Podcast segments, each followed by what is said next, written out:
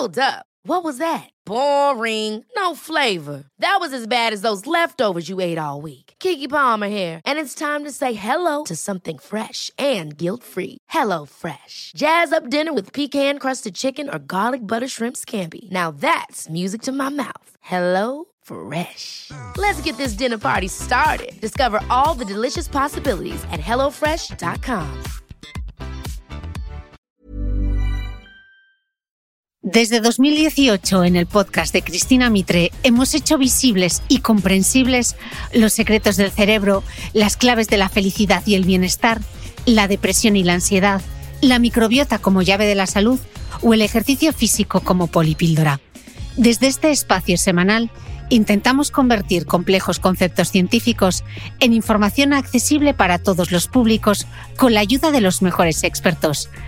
Si quieres apoyar el trabajo que hacemos desde el podcast de Cristina Mitre, hazte suscriptor de pago de mi newsletter a micrófono cerrado. No solo impulsarás la continuidad de este proyecto, además, recibirás contenido exclusivo, como los apuntes del podcast de Cristina Mitre, un resumen en PDF con todo lo esencial de cada episodio, y accederás a dos encuentros mensuales solo para suscriptores uno conmigo y otro con un invitado del podcast en los que tú podrás hacer las preguntas. Suscríbete desde 5 euros al mes en www.cristinamitre.substack.com. Te lo repito, www.cristinamitre.substack.com. Te dejaré también link directo en el post de este episodio que como siempre comparto en mi blog de beautymail.es. Gracias por apostar por las buenas historias.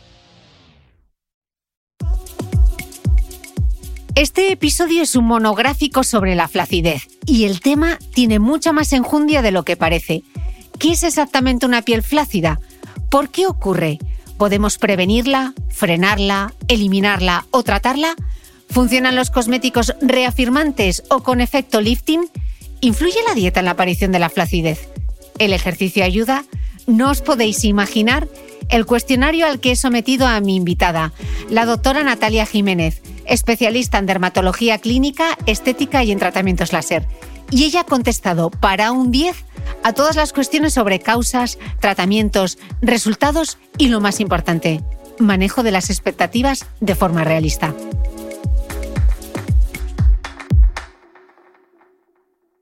Al final todos vamos a tener flacidez, ¿no? Mm, hay personas que más, personas que menos. Mm, por ejemplo, simplemente cómo sean nuestros huesos de la cara nos van a influir en tener más o menos flacidez. Personas de pómulo muy marcado al final tienen una suerte genética porque van a tener menos flacidez o se va a marcar menos en la cara que personas con cara más estrecha.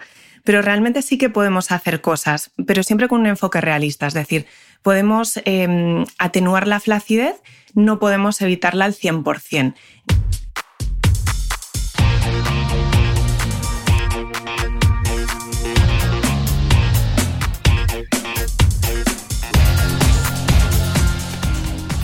Hola, soy Cristina Mitre, periodista y autora del blog de Beauty Mail. Bienvenido a este nuevo episodio de mi podcast, un espacio semanal en el que entrevisto a grandes expertos de la salud y el bienestar para que aprendamos juntos a vivir mejor.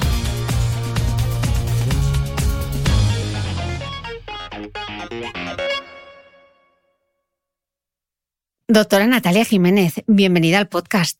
Hola Cristina, muchas gracias por la invitación. Un placer estar contigo. Bueno, teníamos este encuentro pendiente ya desde los tiempos del COVID, que hicimos, que hicimos un tema con dermatólogos, así que... Me acuerdo, me acuerdo. La invitación estaba extendida y había que cumplirla y además tienes nuevo libro, Ponte en tu piel, y yo tenía reservado un tema que es el de la flacidez y he dicho, pues mira, lo vamos a grabar con Natalia y nos va a quedar fenomenal. Espero que estés lista porque vamos, tengo el A, B, C y D de la A a la Z de la flacidez. Creo que lo estoy. para no estar más en el preámbulo, parece una pregunta obvia, pero realmente, ¿qué entendemos por flacidez? Bueno, en realidad la, la, flacidez es aquella piel que no es firme ni es elástica, es decir, es una piel que no resiste bien, por ejemplo, estímulos como pellizcarla, es decir, que, no opone resistencia y luego el problema que tiene es que no recupera la forma inicial, es decir, que no es elástica, no tiene esa capacidad de volver a la forma eh, que estaba al principio. Mm. ¿Y, la causa cuál es? ¿El sobrepeso, la pérdida de peso, el envejecimiento, la combinación de las dos cosas? Bueno, en realidad hay muchas causas en el origen de la flacidez. El envejecimiento está clarísimo, van pasando los años y hay una serie de cambios en la piel y en estructuras profundas que la determinan, pero luego también podemos ver flacidez en personas jóvenes eh, que, por ejemplo, vamos a suponer han tenido una pérdida muy rápida de peso, que parten de una obesidad, un sobrepeso, y que en zonas concretas, por ejemplo, corporales, como puede ser el abdomen, los brazos, notan flacidez. Entonces, mm, las situaciones son múltiples, muy típico, por ejemplo, después eh, del embarazo en una mujer en el abdomen. O sea, que no solo es el envejecimiento, pero desde luego que, ese factor, el paso del tiempo, es el enemigo número uno para, la flacidez. Mm.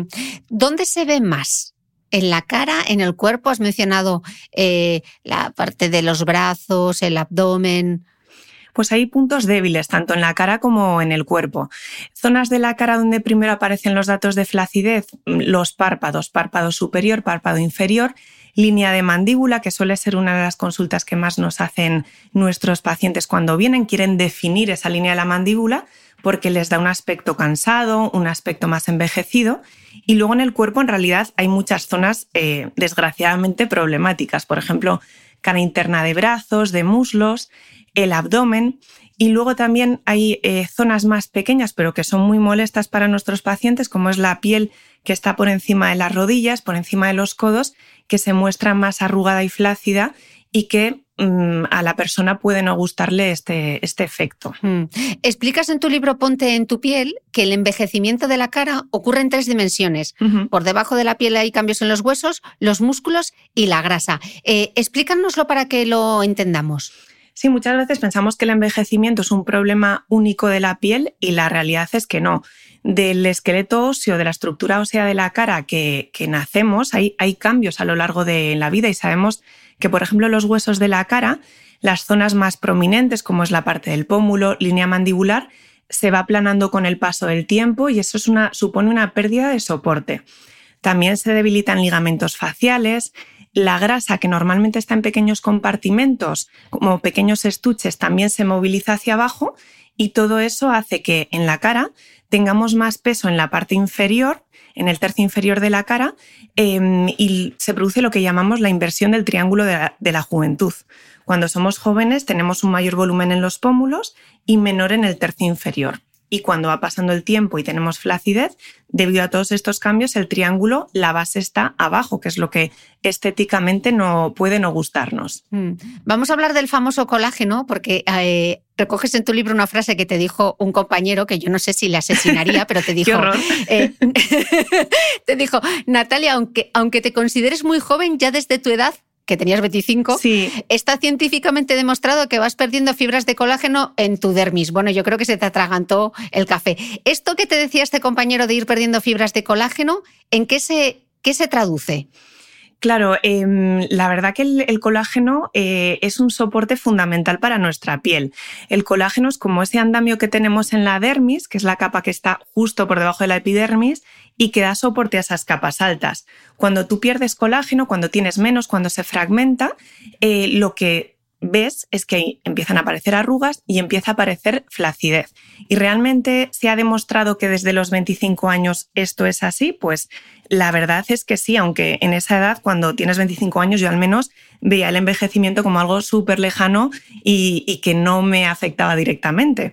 Pero la realidad es que molecularmente esto, esto es así. Y, y mm. bueno, y es la explicación anatómica de parte del envejecimiento. De acuerdo yo como soy capaz de leer la mente desde esta parte del mundo, sé que van a estar diciendo, pues seguro que los suplementos de colágeno igual ayudan a inducir el colágeno o no, pero también como soy muy pilla, me voy a guardar esta pregunta para el final, para mi newsletter a micrófono cerrado, y quien quiera saber si los suplementos de colágeno funcionan o no, que se venga a la, a la newsletter porque me lo voy a dejar para ella. Así que voy a seguir con mi cuestionario, porque en la flacidez, ¿qué papel juegan las hormonas, Natalia?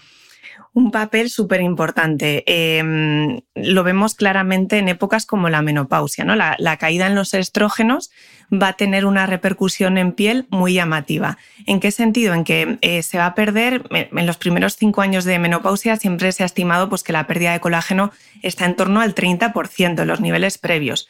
Eso va a hacer que la piel esté más fina, sea, tenga más arrugas, tenga más flacidez y, la mujer con menopausia percibe ese cambio drástico. Muchas veces vienen a, consulta mujeres que nos dicen, es que no me reconozco de, cinco años para, para aquí. O sea que las hormonas dentro de, todo lo que es el envejecimiento cutáneo tienen un papel clave. Mm, yo recuerdo que mi madre lo llamaba abollones. Me ha salido un nuevo abollón, claro. Esos eran los depósitos de grasa, como nos estabas explicando, que se debían ir como moviendo, ¿no? Esos mm. compartimentos. Van bajando y, por ejemplo, cuando bajan los de la zona del pómulo, hacen que se marque mucho más el envejecimiento de la ojera. Entonces, el aspecto en general es eh, de persona más envejecida, más, más cansada. La grasa en la cara es fundamental eh, hacer lo posible por, por, mantenerla. Luego hay tratamientos que nos ayudan a ello. Mm.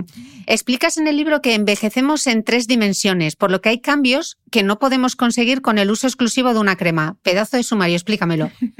Las cremas, la verdad que em, sabemos que hay muchas cremas que son muy efectivas en función de los ingredientes, pero justo cuando hablamos de flacidez, no podemos pretender que una crema tenga un efecto tensor brutal, aunque el marketing así a veces lo, indica.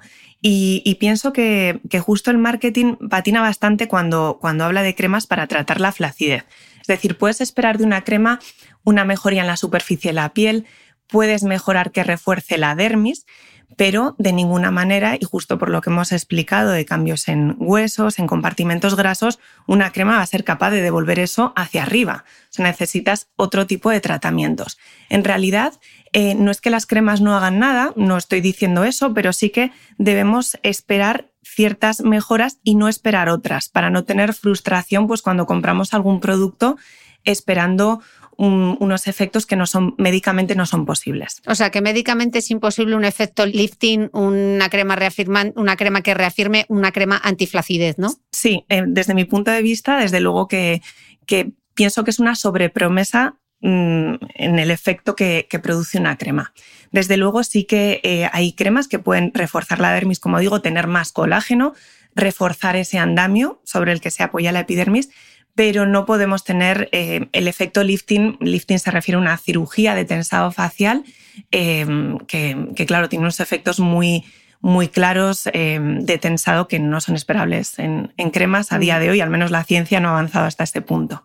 Natalia, entonces, si envejecemos en tres dimensiones, si con la menopausia, eh, con la pérdida de los estrógenos, eh, no sé, pienso, ¿se puede prevenir la flacidez de alguna manera o esto es un o esto va a pasar sí o sí? Bueno, flacidez, es decir, es inevitable, al final todos vamos a tener flacidez, ¿no? Mm, hay personas que más, personas que menos. Mm, por ejemplo, simplemente cómo sean nuestros huesos de la cara nos van a influir en tener más o menos flacidez. Personas de pómulo muy marcado al final tienen una suerte genética porque van a tener menos flacidez o se va a marcar menos en la cara que personas con cara más estrecha pero realmente sí que podemos hacer cosas, pero siempre con un enfoque realista, es decir, podemos em, atenuar la flacidez, no podemos evitarla al 100%, ni siquiera la cirugía que imaginemos que somos una mujer de 65 años que nos sometemos a un lifting facial, que es una cirugía em, de tensado muy efectiva, a los 80 años no vamos a estar igual que justo recién salimos del quirófano. Es decir, la flacidez es eh, un cambio que va a aparecer, pero sí podemos hacer cosas para mitigarlas y, bueno, al final, cuando esto nos afecta y no nos gusta, pues podemos em, hacer pequeños tratamientos que nos vayan haciendo sentir mejor. Esto ya es elección de, mm. elección de cada uno, en mm. realidad. Eh, ¿La dieta qué papel juega? Bueno, la, dieta sí que sabemos que, hay alimentos realmente eh, perjudiciales para la flacidez. Em, hablamos siempre de em, aquellos alimentos con azúcar y la famosa glicación. Em, la glicación es un proceso que ocurre en esta capa que decimos que es la dermis, que es una capa más profunda, por la cual los azúcares perjudiciales de la dieta se unen a proteínas de la dermis y van a eh, impedir que tengan una función normal. Y por eso lo que va a pasar con el tiempo, si tenemos esa dieta inadecuada, es que vamos a tener una dermis de peor función y vamos a tener más arrugas y flacidez. Entonces, sí que los azúcares por este proceso de glicación serían algo a evitar. Em, y bueno, desde luego, alimentos beneficiosos hay muchos. Todos aquellos que tienen capacidad antioxidante em, ayudan a prevenir el envejecimiento de la piel. Por lo tanto, habría que incorporar en la medida de lo posible antioxidantes y no incorporar eh, productos con índice glucémico elevado que, que bueno, que nos van a empeorar en el largo plazo. Es verdad que esto es algo, la dieta nunca ves cambios mm, en el corto plazo, al final es una inversión em, para tu salud en general del organismo y también para la piel, al fin y al cabo. Mm. Nos contabas antes que, claro, que las cremas efecto lifting eh, hacen una promesa que no pueden cumplir, pero me pregunto si desde el punto de vista cosmético, ¿qué podemos hacer para prevenir esa flacidez? ¿Cuál sería la rutina cosmética más adecuada? Bueno, sí que hay una serie de pasos que, no tenemos que, dejarnos ¿no? en una rutina cosmética. Mm, y esta rutina cosmética, como siempre decimos los dermatólogos, lo importante es ser constante y no seguirla solo durante poco tiempo. Cosas que no debemos olvidar, por ejemplo, el uso de protector solar durante todo el año, porque sabemos que el sol es el principal agente que envejece nuestra piel. Por lo tanto, em, estar protegidos no solo frente a las quemaduras del verano, sino frente a esta radiación que tenemos todo el año, va a hacer que el envejecimiento se atenúe. No digo que sea capaz de frenarlo al 100%, pero sí que lo atenúa. Y luego otros activos que debemos incorporar, pues por ejemplo los antioxidantes tópicos, em, vitamina C, ácido ferúlico. Sabemos que al evitar la oxidación de nuestra piel evitan el envejecimiento y activos que refuerzan la dermis, como pueden ser el retinol, bacuquiol, péptidos, alfa hidroxiácidos como el ácido glicólico. Es decir, hay varios activos que según cómo sea nuestra piel, no podemos decir que hay una receta para todo el mundo, porque al final cada piel tiene unas peculiaridades, eh, pero si incluimos algunos de estos y desde luego el protector solar todo el año, estamos haciendo lo posible desde el punto de vista cosmético para mantenernos bien. Mm. Bueno, voy a remangarme porque vamos a entrar en el campo de los, de los tratamientos médico-estéticos y madre mía todo lo que hay aquí. Así que vamos a ver, me he hecho como un esquema de, todas las cosas que he recopilado, a ver si me puedes explicar si funciona, no funciona, cómo funciona, cuántas sesiones, si duele, si cómo se ven los resultados, etcétera. A ver si no me dejo, a ver si no me dejo nada. Eh, empezando un poco por la radiofrecuencia, radiofrecuencia con agujas versus a la radiofrecuencia. Primero, explícanos qué es y cómo funciona. La radiofrecuencia es un tipo de energía que va a calentar la dermis. Cuando tú calientas la dermis, estás generando una especie de daño controlado que va a hacer que tu propio cuerpo genere colágeno. Es decir, es un estímulo para que tú formes ese colágeno que con los años vas formando en menor medida. Entonces, equipos de radiofrecuencia hay muchísimos en el mercado, de diferentes marcas, de diferentes potencias.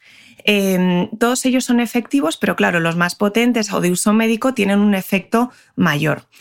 Y cuando hablamos de radiofrecuencia con y sin agujas, ¿cuál es la diferencia? Pues la radiofrecuencia con agujas viene a ser una variante más novedosa que lo que hace es, además de aplicar la radiofrecuencia, pincha la piel, es decir, es capaz de transmitir esa radiofrecuencia de una forma más profunda y teniendo un mejor resultado. Ya por el hecho de que simplemente pinchando la piel, solo con agujas, aunque no administrásemos radiofrecuencia, eso ya de por sí es un estímulo para formar colágeno. Por lo tanto, es un efecto añadido que sí parece ser más beneficioso que la radiofrecuencia sin agujas. Pero como digo, es verdad que hay muchos aparatos y que hay que evaluar uno a uno en el mercado y ver, pues, para nuestro paciente cuál es la mejor opción. Claro, porque la radiofrecuencia realmente cómo funciona, o sea, porque no duele.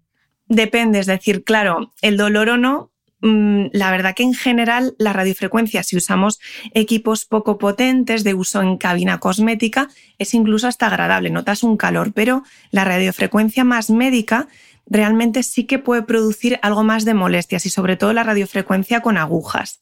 Vale, entonces, una radiofrecuencia con agujas sí que mm, podemos decir que para la gran mayoría de pacientes es dolorosa y que requiere una anestesia en crema especial equipos de radiofrecuencia sin agujas en general se aguantan bien sin, sin crema anestésica. Mm. Estás hablando de aparatos médico-estéticos.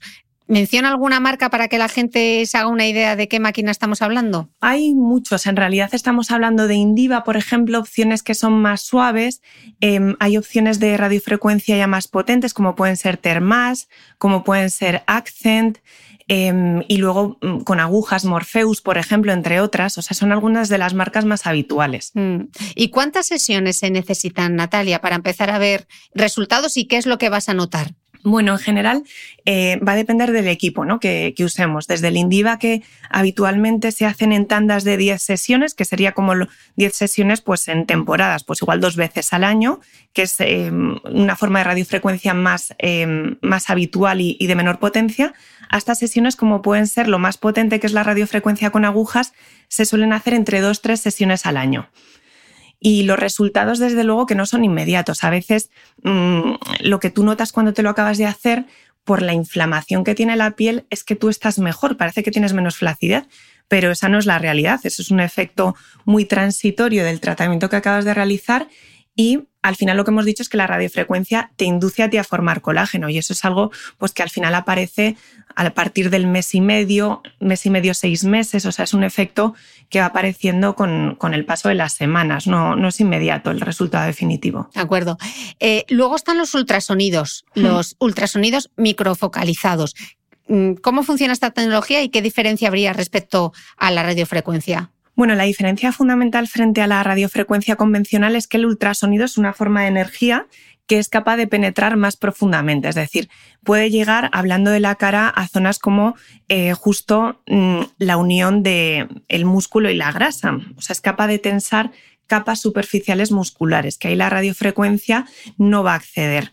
Entonces, mm, ocurre que el ultrasonido, cuando hablamos que se microfocaliza, es que la fuente de ultrasonido acaba llegando a puntos muy pequeñitos de la profundidad de la piel, alcanzando temperaturas altas en profundidad de unos 70 grados aproximadamente. Y es ese estímulo térmico de nuevo el que va a hacer que nosotras formemos colágeno. Pero la diferencia sobre todo con la radiofrecuencia es que actúa más en profundidad. Buah, esto tiene una pinta de doler. Pues sí, te diré. Yo que encima, bueno, al final vas probando los tratamientos, ¿no? Porque es la manera en la que al final al paciente le, le transmites una información de qué va a sentir, ¿no? Entonces, el ultrasonido focalizado, sobre todo hay zonas que son más molestas que otras. O sea, por ejemplo, la línea de la mandíbula es bastante dolorosa. Yo he recibido a veces pacientes que me dicen, esto es como si te clavan un martillo en el hueso. Bueno, hay de todo, ¿no? Hay gente que luego aguanta fenomenal, pero en vistas a esto, pues habitualmente ponemos anestesia en esa zona que yo la suelo pinchar en la línea de mandíbula y se aguanta muy bien, que nadie se asuste. Pero bueno, sí que es verdad que no es un tratamiento en el que estés relajado, mm, en el que no notes nada. Es decir, que, que notas eh, la potencia del ultrasonido, la notas y realmente, bueno, pues uno se hace idea de por qué es efectivo, pues porque realmente eh, llega a profundidad y, y algo molesto sí que vamos a decir que es. ¿Y cuánto duran esas sesiones y cada cuánto habría que hacerlo? Pues mira, el ultrasonido depende de la zona que trates, porque lo puedes hacer, imagínate, todo tercio inferior, puedes hacer párpados, cuello. Em, un tratamiento que suele ser muy habitual es tratar la línea de la mandíbula y eso habitualmente tardamos hasta una hora en hacerlo una hora, tres cuartos de hora aproximadamente, dependiendo también de cómo aguante nuestro paciente. Y suele ser un tratamiento, el de la línea de la mandíbula, que hacemos una vez al año. Mm, tampoco hay mucha evidencia de que sea mejor hacerlo con más frecuencia. En cambio, zonas como los párpados o la zona de las bolsas, donde también se usa mucho, solemos hacer tres sesiones al año separadas una de la otra un mes. Mm. ¿Y cómo sé yo si lo que me va a ir bien es la radiofrecuencia o los ultrasonidos? pues uno mismo es difícil ¿no? que, lo sepa. Al final em, dependes del criterio médico y a veces ese criterio pues depende de, Em, el equipo que tenga ese doctor, qué experiencia ha tenido positiva o no. La verdad que ambos, eh, ambos tipos de energía son útiles. De hecho, eh, hay estudios que comparan ambos tipos de energías y dicen que ambos mejoran la flacidez. Parece ser que el ultrasonido un poquito mejor porque es más profundo, pero bueno, al final no quiere decir que la radiofrecuencia no sea buena. Debes eh, pues, confiar en el criterio del profesional y, casi siempre nosotros como doctores solemos recomendar una combinación de tratamientos porque no existe el milagro, ¿no? Antiflacidez siempre tienes que ir viendo combinación de técnicas y, algo muy importante, dar la expectativa al paciente de la mejora que va a conseguir. Se habla a veces del ultrasonido como el lifting sin cirugía. Bueno, pues aquí otra vez entramos en el terreno del marketing. Mm, debemos explicar bien qué mejorías son y no comparar tanto con procedimientos quirúrgicos que no tienen, em, no hay una opción no quirúrgica que sea equivalente. Debemos ser francos en eso. Mm. Eh, seguro que nos está escuchando, alguna vez le han hablado de la hidroxiapatita de calcio. ¿Qué es? La hidroxiapatita es un material eh, inyectable que mm, em, el nombre comercial más conocido es Radies, que se usa para tensar. No es un material como el ácido hialurónico que sobre todo se usa para dar volumen, sino que aquí lo que queremos es inducir en el paciente eh, la formación de colágeno en el largo plazo. Se suele usar mucho pues, en lo que es línea de mandíbula, pómulos, cuello, por ejemplo, se usa mucho en dilución, el producto más diluido en anestesia local, y da muy buenos resultados. Lo único que hay que saber transmitir al paciente, que ese mm, efecto volumen que puede tener inicialmente, no es lo que buscamos. Buscamos que tú al final formes colágeno y esto es importante explicarlo para que la persona no se lleve una decepción, no piense que vamos a dar volumen, ese volumen inicial va a persistir, sino que tenemos que dar tiempo a nuestro organismo a formar el colágeno. O sea, que no es como un relleno de ácido hialurónico. No. Esto lo que hace es inducir el colágeno. Eso es. Que tú misma produzcas eh, fibras de colágeno. Y entonces, el otro inductor del colágeno, el Elancé, ¿qué diferencia hay entre el Elancé? Estoy hablando de marcas comerciales porque mm, seguro que luego mm, la gente pregunta igual que con el Botox. ¿Qué diferencia hay entre el ANSE y el Radies? Bueno, ambos dos son inductores de, colágeno, no son productos que se usen para dar volumen. Eh, se diferencian en la composición, que el Radies es hidroxiapatita de calcio y el ANSE está compuesto por eh, microesferas de policaprolactona. Y eh, básicamente ambos dos son sustancias que, son compatibles con el organismo y que se acaban reabsorbiendo. A veces se mm, tiende a decir que el ANSE puede tener más duración en efecto que Radies, pero muchas veces es el criterio médico. Nosotros como doctores nos sentimos más cómodos con uno o con, otro de, ellos y elegimos en función del que nos da mejor resultado. Pero ambos dos son, son válidos. No se puede decir que tengan unas diferencias abismales en cuanto a tensado. ¿Y se combinan con otro tipo de rellenos de ácido hialurónico, incluso con los ultrasonidos, la radiofrecuencia, etcétera? O una cosa u otra? No, podrías, podrías combinarlo. Es muy frecuente combinar con relleno de hialurónico o bien en el mismo día o en días diferentes y lo único sí que hay que tener precaución cuando quieres hacer una combinación, como hemos visto, con radiofrecuencia o con ultrasonidos, estas técnicas van a producir un calentamiento. Entonces, eh, nunca debes aplicarlas inmediatamente después de haber puesto uno de estos materiales porque eh, vas a tener un peor resultado. En el caso del hialurónico es que lo, lo vas a disolver y ese efecto volumen no se va a mantener. Entonces, es importante el orden en el que haces los tratamientos. Es más interesante empezar, si piensas combinar, empezar con fuentes de energía y luego acabar con, con materiales de relleno de efecto tensor. Mm. Otro tema que en el podcast no hemos tratado hasta ahora, los hilos tensores. ¿Qué son? Los hilos tensores, la verdad que es una técnica en auge. Son hilos, también se, conocen como hilos PDO de polidioxanona, que es un material eh, que se, vamos, se tolera perfectamente por el organismo y es reabsorbible. Entonces, estos hilos se van a introducir eh, en la parte de la dermis para conseguir una formación de colágeno cuando se reabsorben. Es cierto que el efecto inicial cuando tú pones estos hilos es que la piel se queda más tensa, es como que se recoge hacia arriba, pero debemos saber que estos hilos no van enganchados a ninguna estructura profunda, es decir, tú lo introduces con un poquito de anestesia local en el punto de entrada, introduces el hilo y ahí lo dejas. Eh, no va unido, ya os digo, a, nada que, que esté tirando. Por lo tanto, ese efecto tensor inicial sabemos que luego va bajando, pero se va cambiando por la inducción de colágeno, que es lo que en el fondo buscamos, como hemos visto con todos los demás tratamientos, que tú mismo formes colágeno. La ventaja del hilo tensor es que tú vehiculizas por dónde te interesa formar ese colágeno, ¿no? Tú con el hilo dibujas el trayecto eh, y eso pues sí que te da muchas ventajas en línea de mandíbula, en pómulos y también a nivel corporal. Para mí es un tratamiento que, es satisfactorio, pero desde luego que aisladamente para tratar la flacidez se queda corto.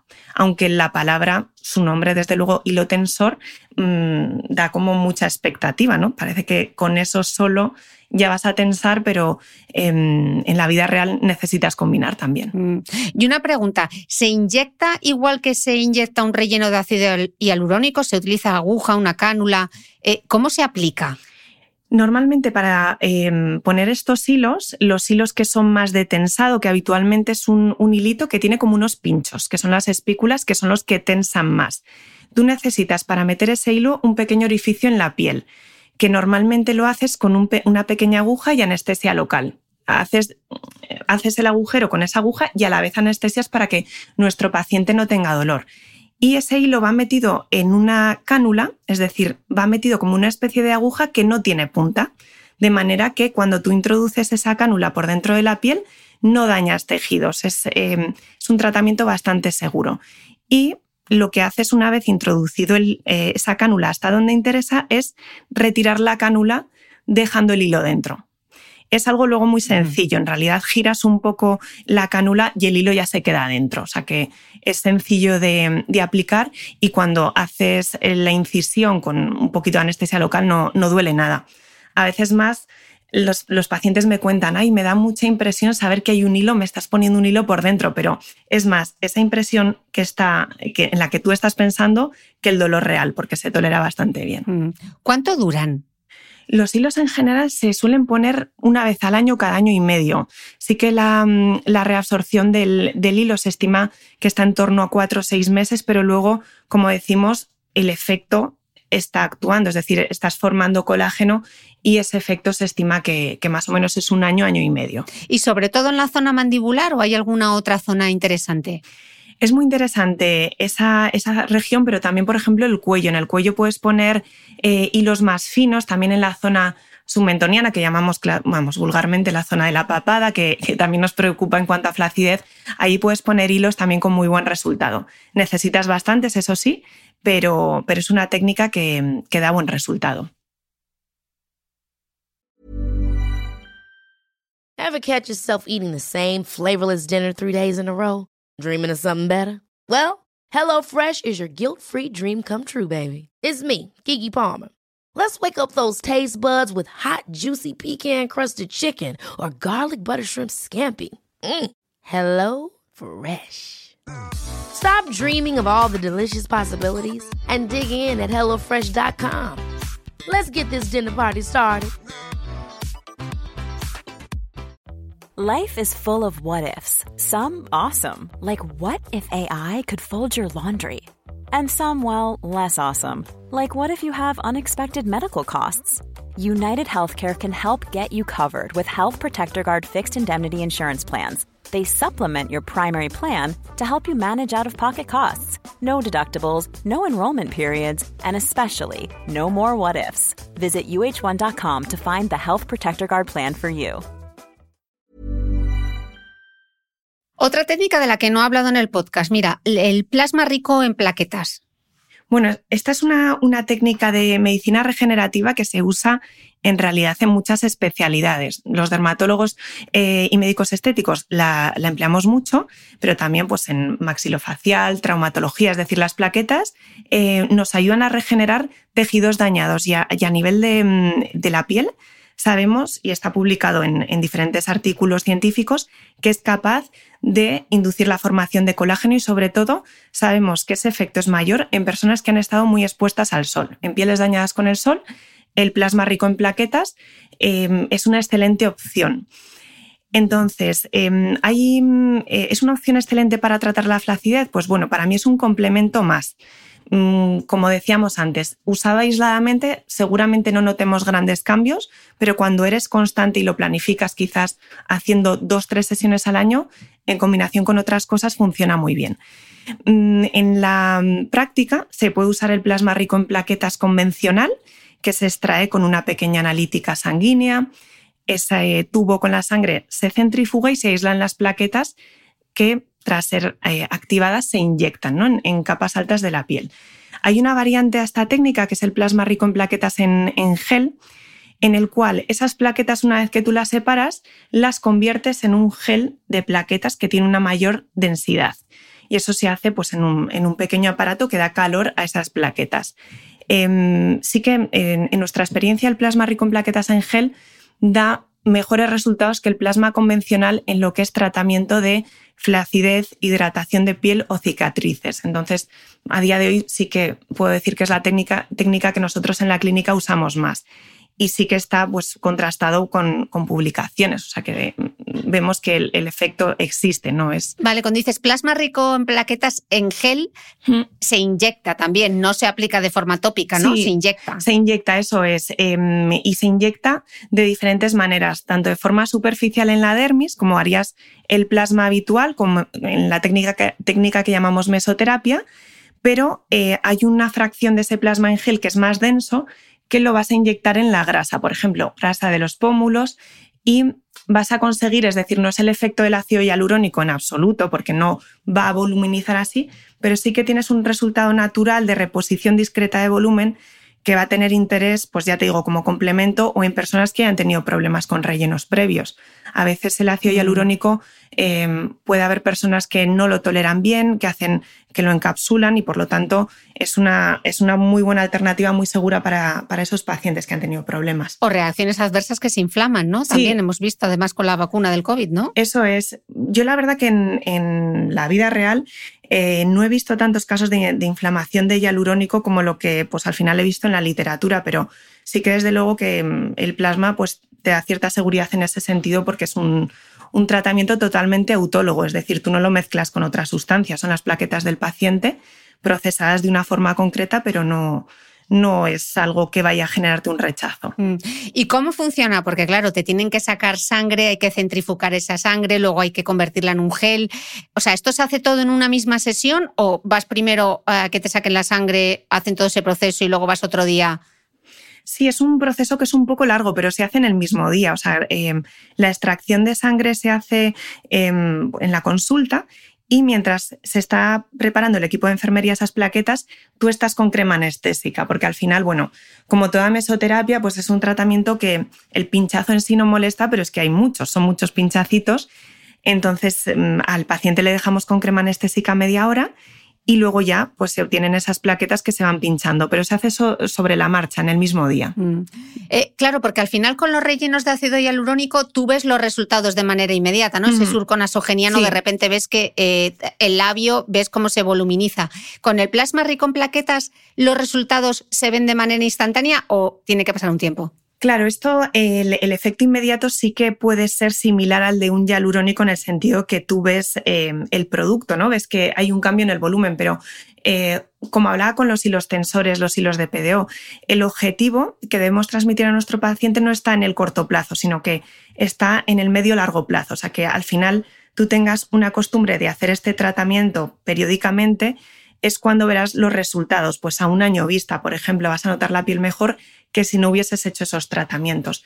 Pero en todo lo que es la inducción de colágeno em, debemos explicarlo así, porque estamos a veces acostumbrados al efecto de la toxina botulínica que te la ponen y a los 15 días mm, eh, estás con una mirada muy descansada y es un efecto flash espectacular con todo lo que es la inducción de colágeno no es tan inmediato. O sea que mm, es un problema el de la flacidez, desde luego que, que requiere otro abordaje. Mm. ¿Y cuántas sesiones son necesarias? ¿Cada cuánto hay que hacerlas? ¿Cuándo se repite? Etcétera. ¿Cuánto duran los efectos? La media suele estar en hacer dos, tres sesiones al año.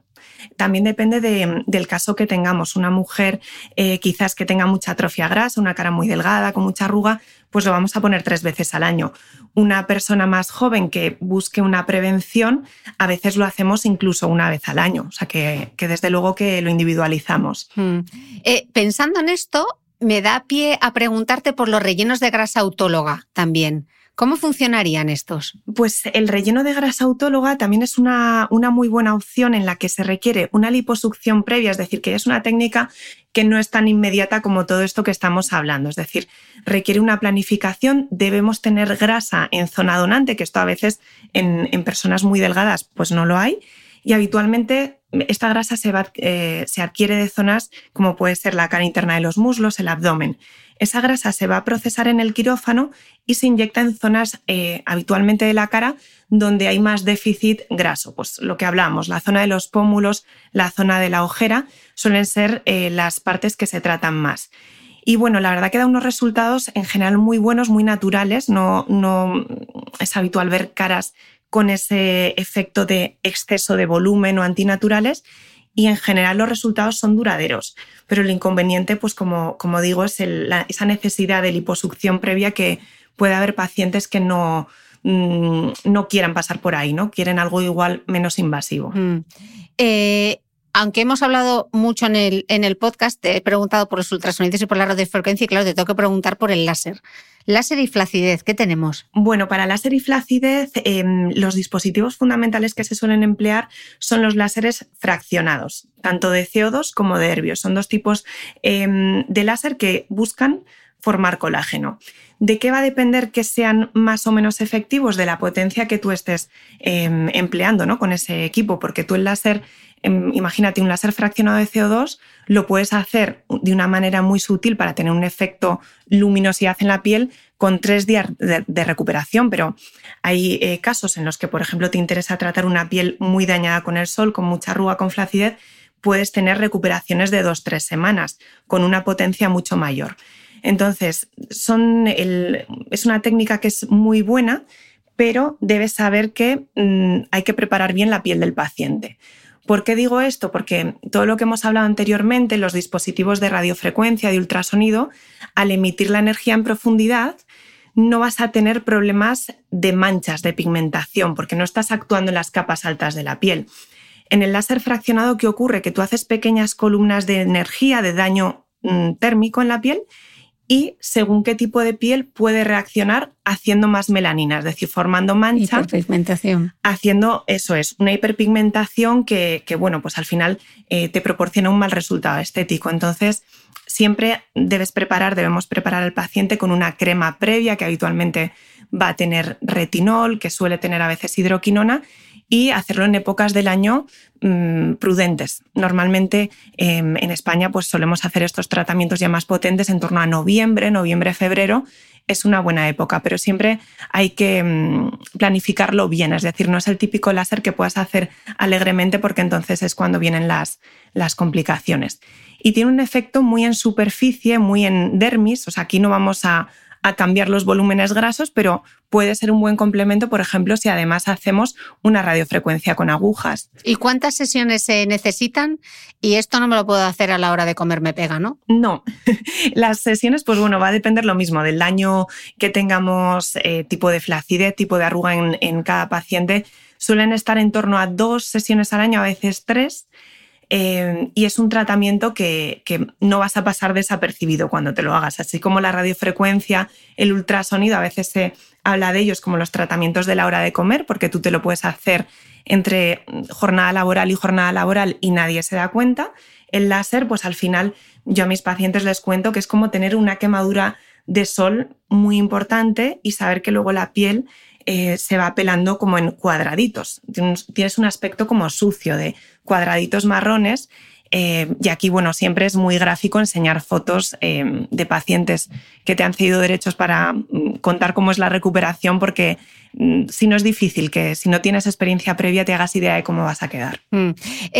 otra cosa que me sorprendió leyéndote fue el, el uso del Botox para la flacidez, porque siempre pensé que el Botox no tenía nada que ver con la flacidez, pero parece que el microbotox puede ayudar. Explícame esto. Sí, el, microbotox cada vez es una técnica que se usa más y esto consiste en diluir el botox más de lo que usas habitualmente pues, para tratar un entrecejo. ¿no? El tratamiento del entrecejo con toxina botulínica, eh, tú focalizas e, esa inyección al músculo porque quieres relajar un músculo concreto. Cuando usas el microbotox, lo que haces es diluir aún más esa toxina y eh, lo puedes emplear cuando te interesa tener un efecto tensado en zonas como la línea de la mandíbula que se desdibuja cuando tenemos flacidez o en el cuello de forma superficial cuando se marcan estas arrugas eh, pequeñas que son inestéticas. Entonces no va a tener un efecto em, tensor aisladamente, pero sí si lo combinamos con otros tratamientos. Y lo que consigues con el microbotox cuando lo aplicas en línea de mandíbula es definirla más. Y esto se debe a que tú relajas fibras de un músculo que tenemos en el cuello y que llega hasta la línea de la mandíbula que se llama SMAS y que tira de la cara hacia abajo. Relajando ese músculo haces el efecto opuesto y sí que tienes algo de, de tensión. pero como digo, nunca aisladamente. Mm. Cuando dices que se diluye, ¿se diluye con qué? ¿Con suero o con, suero salino? Sí, normalmente em, la toxina botulínica, las diferentes marcas, salvo una de ellas que ya viene eh, reconstituida em, en, líquido, en suero, todas ellas tú las tienes que preparar en consulta, sea para tratar un entrecejo, para tratar pues, eh, la hiperhidrosis, el aumento de sudoración. Entonces, em, cada casa comercial tiene un volumen de suero salino en el que tú lo tienes que diluir. Pero cuando usas microbotox, diluyes más esa dilución. Y tampoco hay una técnica estándar para el microbotox, porque se han publicado diferentes tipos de diluciones. Como es un, procedimiento que es más reciente, em, hay diferentes diluciones válidas. Entonces, por así decirlo, cada doctor tiene su, dilución eh, que, funciona. Pero su alquimia propia. Sí. Eh, Natalia, hemos hablado de la radiofrecuencia em, y con toda la aparatología que hay ahora para utilizar en casa, seguro que hay quien se pregunta, y pues me pillo una maquinita de estas de radiofrecuencia y me la hago yo en casa. ¿Qué, resultados? Vamos a gestionar expectativas. ¿Merece la pena la inversión? Eh, ¿Qué opinas tú de estas máquinas? Bueno, la, expectativa con estos eh, dispositivos domiciliarios tiene que ser baja, porque al final eh, prima desde luego la seguridad del paciente, entonces estos equipos domiciliarios siempre son de potencia baja y no se puede comparar a lo que tú haces en, clínica. Por otro lado, son también tratamientos, o sea, son dispositivos que son costosos, no, no es nada económico en general. Entonces, yo mi consejo a los pacientes es que pongan en una balanza el coste del aparato y si realmente van a ser capaces de ser constantes con el uso, porque al final para tener algo de mejora con estos aparatos domiciliarios necesitas emplearlos a diario durante, imagínate, 20 minutos y realmente pocas personas tienen esa disciplina o tienen ese tiempo para dedicarlo a esto. Si lo haces, perfecto, me parece que es una manera en, el que tú, en la que tú puedes mejorar estando en domicilio, te evitas traslados a clínica, pero si no, Vamos, yo desde luego sería incapaz de sacar ese tiempo todos los días, pero depende ya, pues eso, de cada, de cada uno de nosotros. Y de lo disciplinada que seas. Sí, eso es. Em, otra cosa por la que preguntan muchísimo. Yo no sé cuánta evidencia tiene, pero como tú hablas de ello en el libro, seguro que lo has mirado todo eh, de pe a pa. El yoga facial. Sí, la, verdad que a mí es un tema que siempre me ha generado muchas dudas porque yo quizás mm, me puse a investigar en él, aparte de por ponerlo en el libro, porque me parece que es un tema interesante, porque mis pacientes me preguntaban sobre él y yo realmente no sabía muy bien qué información dar. ¿no? Eh, tenía un poco feedback de algunos pacientes de que realmente eh, en ellos funcionaba y era una buena opción.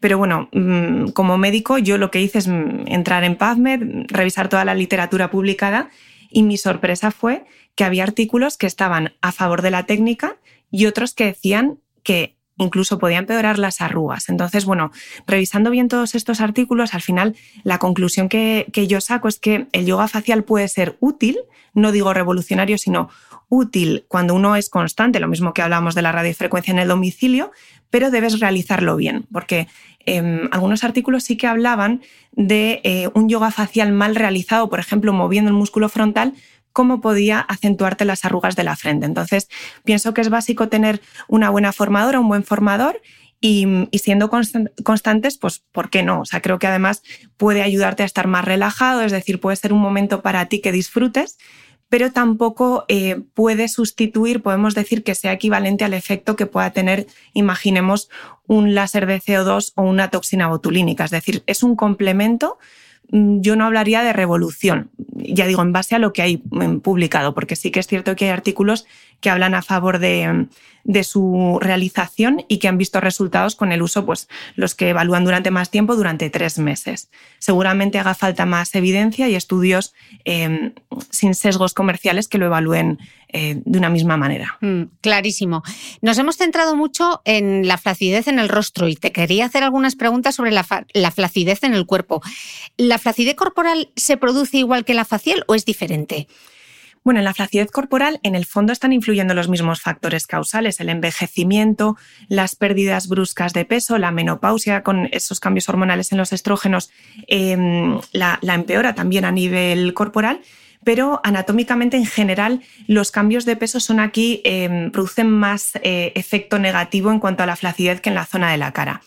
Y sí que em, hay un poco peculiaridades anatómicas, ¿no? Y es que en el cuerpo la base muscular que tú tengas, eh, que al final vas potenciando con el ejercicio físico, sí que supone em, un cambio, ¿no? No es lo mismo eh, la flacidez que aparece en alguien que no hace ejercicio físico que si tú tienes una base muscular buena, ejercitada, vas a tener menos flacidez porque vas a tener un mejor soporte. ¿Y qué zonas en concreto sufren más esa flacidez y por qué? Bueno, las zonas más temidas de flacidez con el paso del tiempo en el cuerpo suelen ser la cara interna de los brazos, que es, em, yo diría, un punto crítico, sobre todo en, las mujeres. Eh, la parte interna de los muslos también, muchas veces es debido a que el soporte muscular es, menor. Y, luego el abdomen. El abdomen muchas veces, em, sobre todo en mujer que ha estado embarazada, podemos ver muchos cambios debido a ello y em, no solo nos debemos quedar cuando evaluamos un eh, abdomen con flacidez en cómo está la piel, sino que hay que valorar bien los rectos del abdomen porque a veces puede haber una diástasis no diagnosticada que realmente es, el, es un problema agravante ¿no? de, la flacidez final. Pero son, esos son los peores, las peores zonas, las más problemáticas. ¿Y hay distintos grados de flacidez?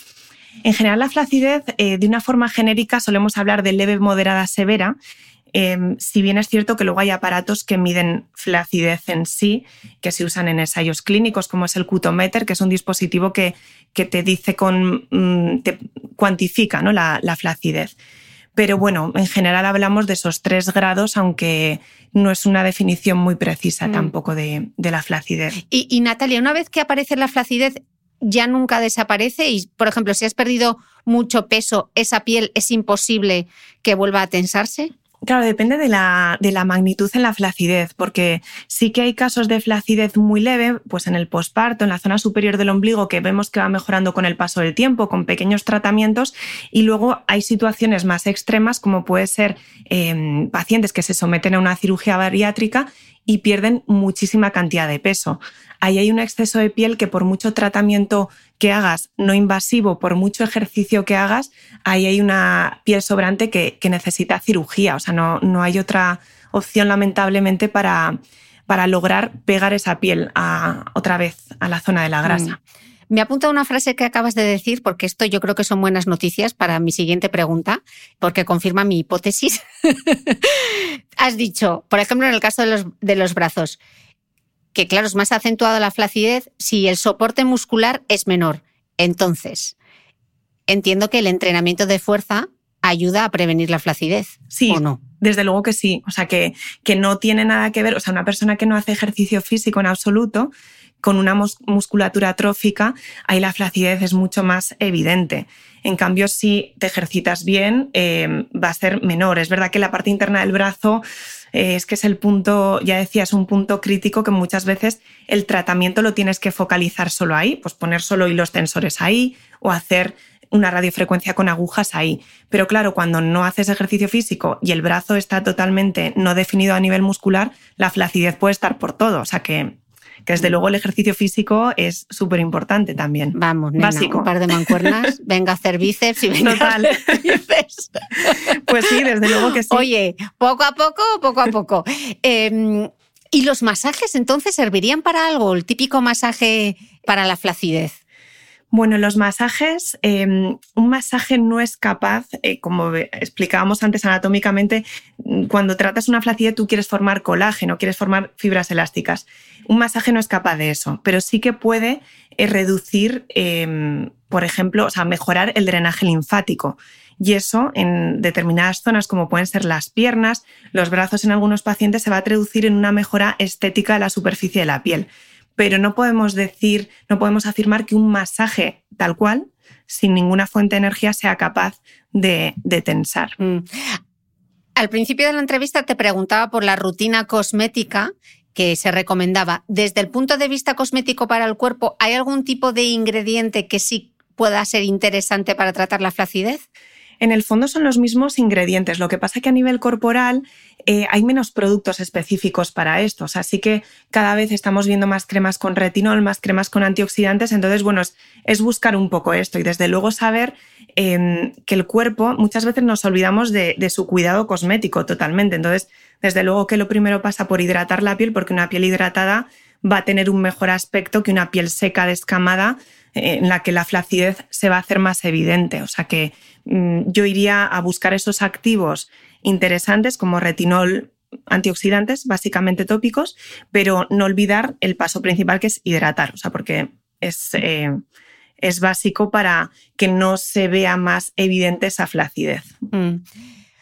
y aquí si había lío con la cara, en el cuerpo ya no te cuento la batería que mm. hay de máquinas que prometen terminar con, la flacidez, muchas de ellas basadas en la, en la radiofrecuencia. Es bastante lioso. Muchísimo. O sea, yo em, soy consciente de que a nivel de la población esto es muy complejo de entender porque lo que ocurre es que hay muchísimas casas comerciales que tienen estos equipos. Ocurre con, el láser. Eh, puede haber un láser de CO2 que tenga 10 nombres diferentes, pero que en el fondo eh, va a conseguir unos efectos que van a depender más del médico, de su experiencia y la potencia que elija que del aparato en sí. Entonces, mm, yo destacaría que grandes revoluciones no hay y que básicamente a nivel corporal todo se resume en equipos de radiofrecuencia de mayor o de menor potencia y con y sin agujas, ultrasonidos que sobre todo, como decíamos en la cara, van a ser más profundos en actuación y que en corporal los vamos a, recomendar sobre todo cuando además hay grasa localizada, porque a veces la flacidez no viene sola, viene con depósitos grasos que no nos gustan y que a veces incluso con deporte nos cuesta deshacernos de ellos. Y luego también hay otra tecnología que son las ondas electromagnéticas, eh, que quizás es una técnica más reciente y que no va tanto a flacidez, sino a estimular la contracción muscular. Se usa, por ejemplo, mucho en glúteos, en abdomen, y también a reducir grasa. Pero por esa estimulación, esa mm, potenciación de la masa muscular, la flacidez puede quedar mm, disimulada. Es decir, lo que hablábamos antes, tener una buena base muscular eh, va a atenuar la flacidez.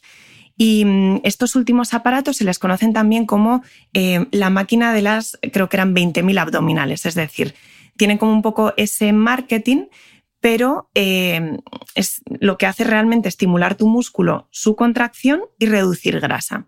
Y a nivel corporal sí que es, por así decirlo, la, última novedad. Esto, desde luego, que no sustituye a, un trabajo de ejercicio físico. Es decir, que quien piense que eh, por ponerte este aparato de las 20.000 abdominales, nunca vas a hacer abdominales, es realmente eh, bueno, un error de concepto y, realmente será un mal resultado, ¿no? Porque los buenos resultados a nivel corporal, pues al final se obtienen con la combinación de tratamientos que hagas, pero mucho más importante, eh, ejercicio físico y estilo de vida saludable. Totalmente.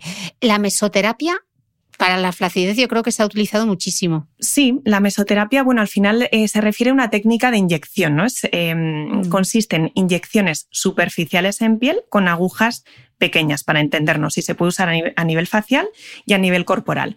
Entonces, mm, a nivel de la flacidez se suelen emplear cócteles de productos que contienen, por ejemplo, ácido hialurónico, vitaminas, minerales que son capaces de conseguir cierto tensado en superficie.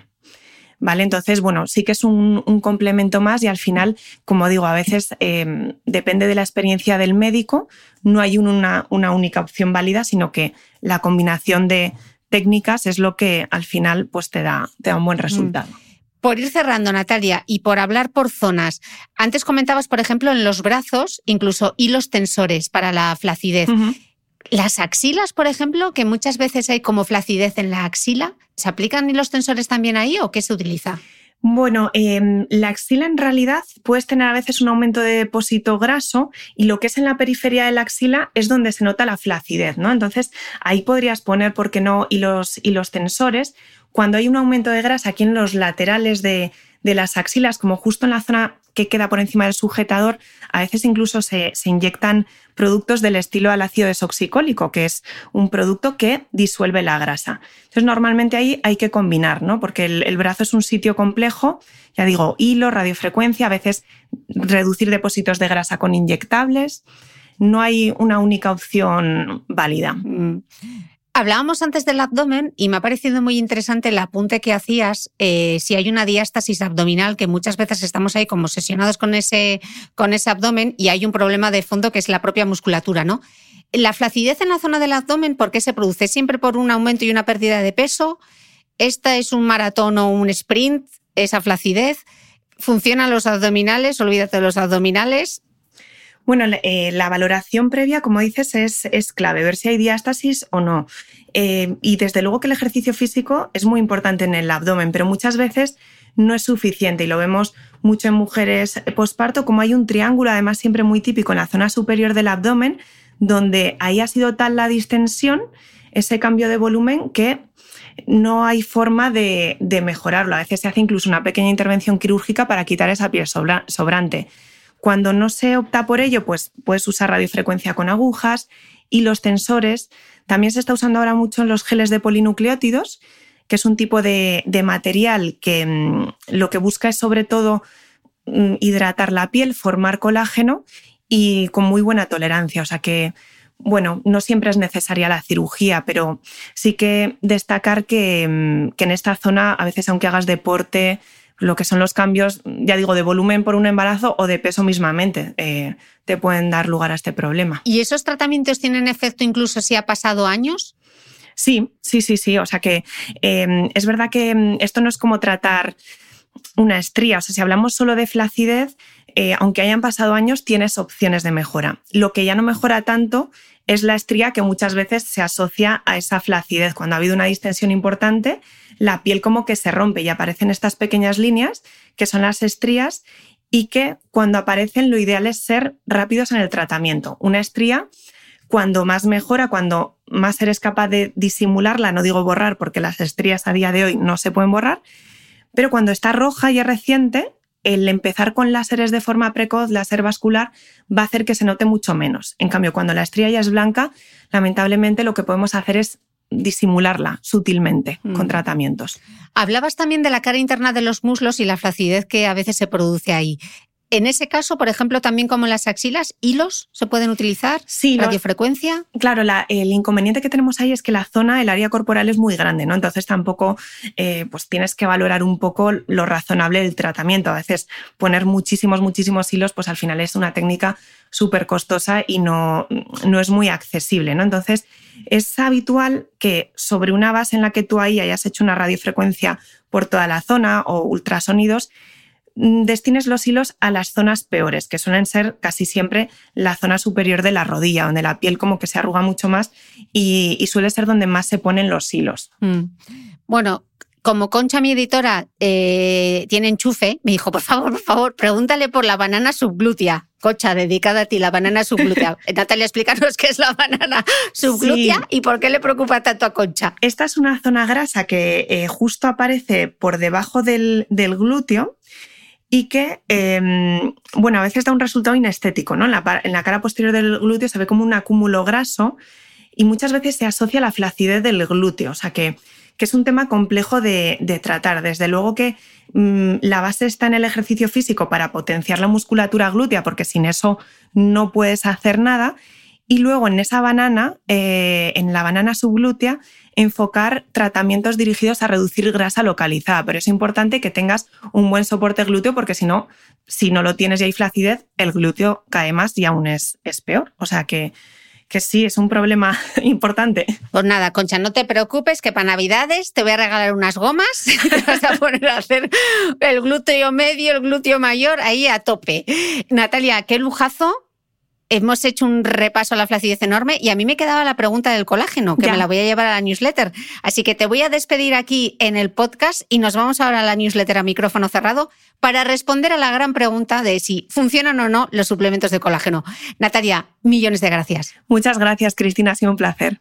Y a vosotros nos escuchamos de nuevo el próximo domingo.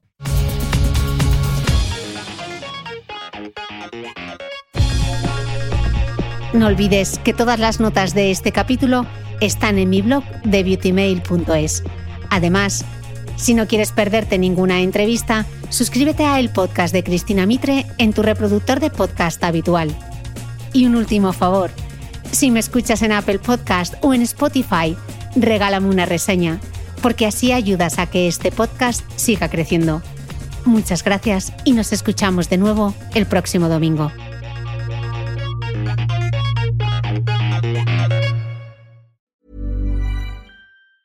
Hi, I'm Daniel, founder of Pretty Litter. Did you know cats tend to hide symptoms of sickness and pain? I learned this the hard way after losing my cat, Gingy. So I created Pretty Litter, a health monitoring litter that helps detect early signs of illness by changing colors, saving you money and potentially your cat's life. Pretty Litter is veterinarian developed, and it's the easiest way to keep tabs on your fur baby's health right at home. Go to prettylitter.com and use code ACAST for 20% off your first order and a free cat toy. Terms and conditions apply. See site for details.